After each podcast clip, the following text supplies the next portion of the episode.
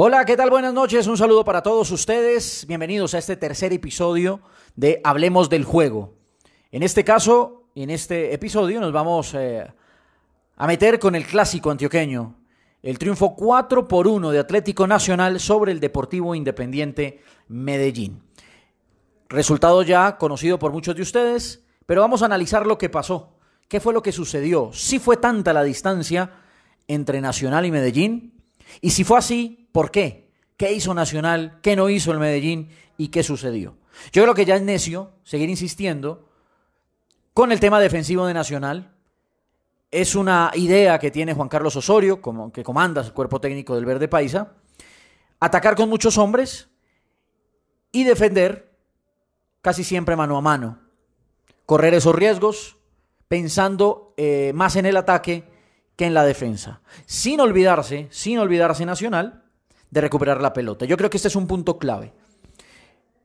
Nacional, Nacional no deja de trabajar el tema defensivo o de darle prioridad o importancia, más que prioridad, importancia al tema defensivo. Lo que pasa es que no defiende retrocediendo, defiende en la misma zona donde pierde la pelota. El volumen de juego eh, ofensivo le permite tener el bloque muy alto y trata en ese bloque con ese bloque alto, cuando pierde la pelota, de recuperar inmediatamente. ¿Qué pasó frente al Medellín? Medellín empezó haciendo algo inteligente, empezó presionando la salida de Nacional, no para recuperarle arriba, sino para obligarlo a lanzar y en la segunda jugada recuperarle la pelota. ¿Por qué? Porque Nacional inicia el juego con su arquero, hace línea de tres, con su arquero Boca Negra, Elibelton Palacios y Mafla.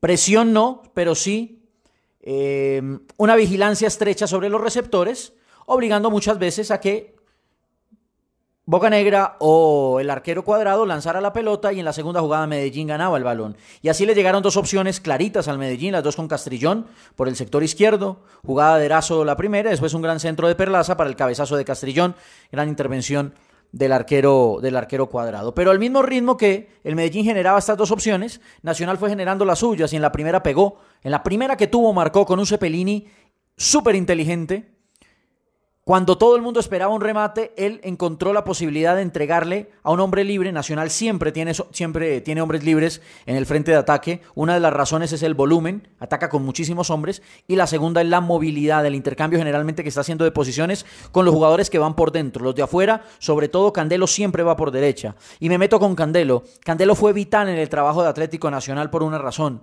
Porque Candelo cuando recibía por el sector derecho ensanchaba el Medellín y ahí era donde se abrían las grietas. Le ganó siempre los duelos a su marcador Macías y ahí Nacional empezó a romperle el tema defensivo al Medellín y empezó a hacerle daño, al punto que el primer tiempo quedó 3-0 y pudo ser mayor porque fueron seis opciones las que tuvo el Nacional, todas muy claras. Claro que el Medellín tuvo lo suyo. Medellín me parece cometió un error, o más que, más que Medellín su entrenador. Pone a Erazo y pone a Castrillón.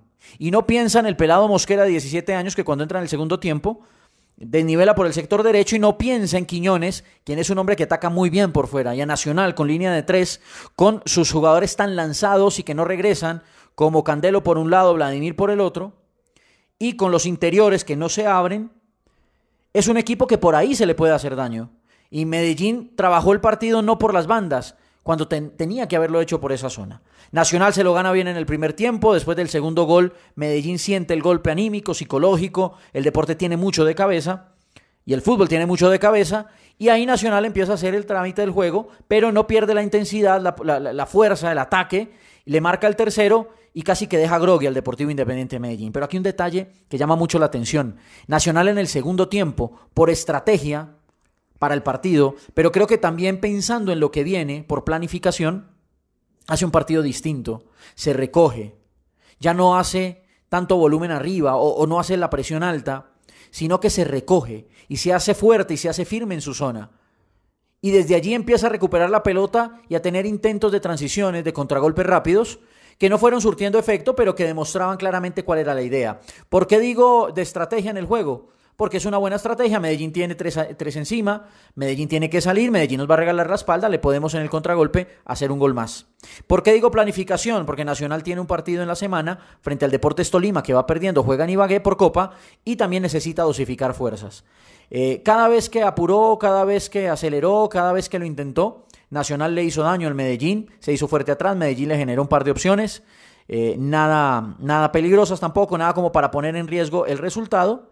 Y lo que se hizo Nacional fue sellar el 4 por 0 con una jugada que no fue de transición, fue de elaboración y allí ya cerró el clásico. Después Medellín, como por adorno, le puso desde penal, que para mí no fue el gol de Cano, el 4 por 1. Superioridad en todos los sentidos de Atlético Nacional sobre el Medellín, una estrategia clara, riesgosa pero clara. Por los lados del Medellín faltan ideas, creo que sigue teniendo una gran nómina, pero si no tiene trabajo y si no tiene fondo táctico, si no tiene estrategia, va a ser muy difícil que salga adelante. The podcast you just heard was made using Anchor. Ever thought about making your own podcast? Anchor makes it really easy for anyone to get started. It's a one stop shop for recording, hosting, and distributing podcasts. Best of all, it's 100% free. Sign up now at anchor.fm slash new. That's anchor.fm slash new to get started.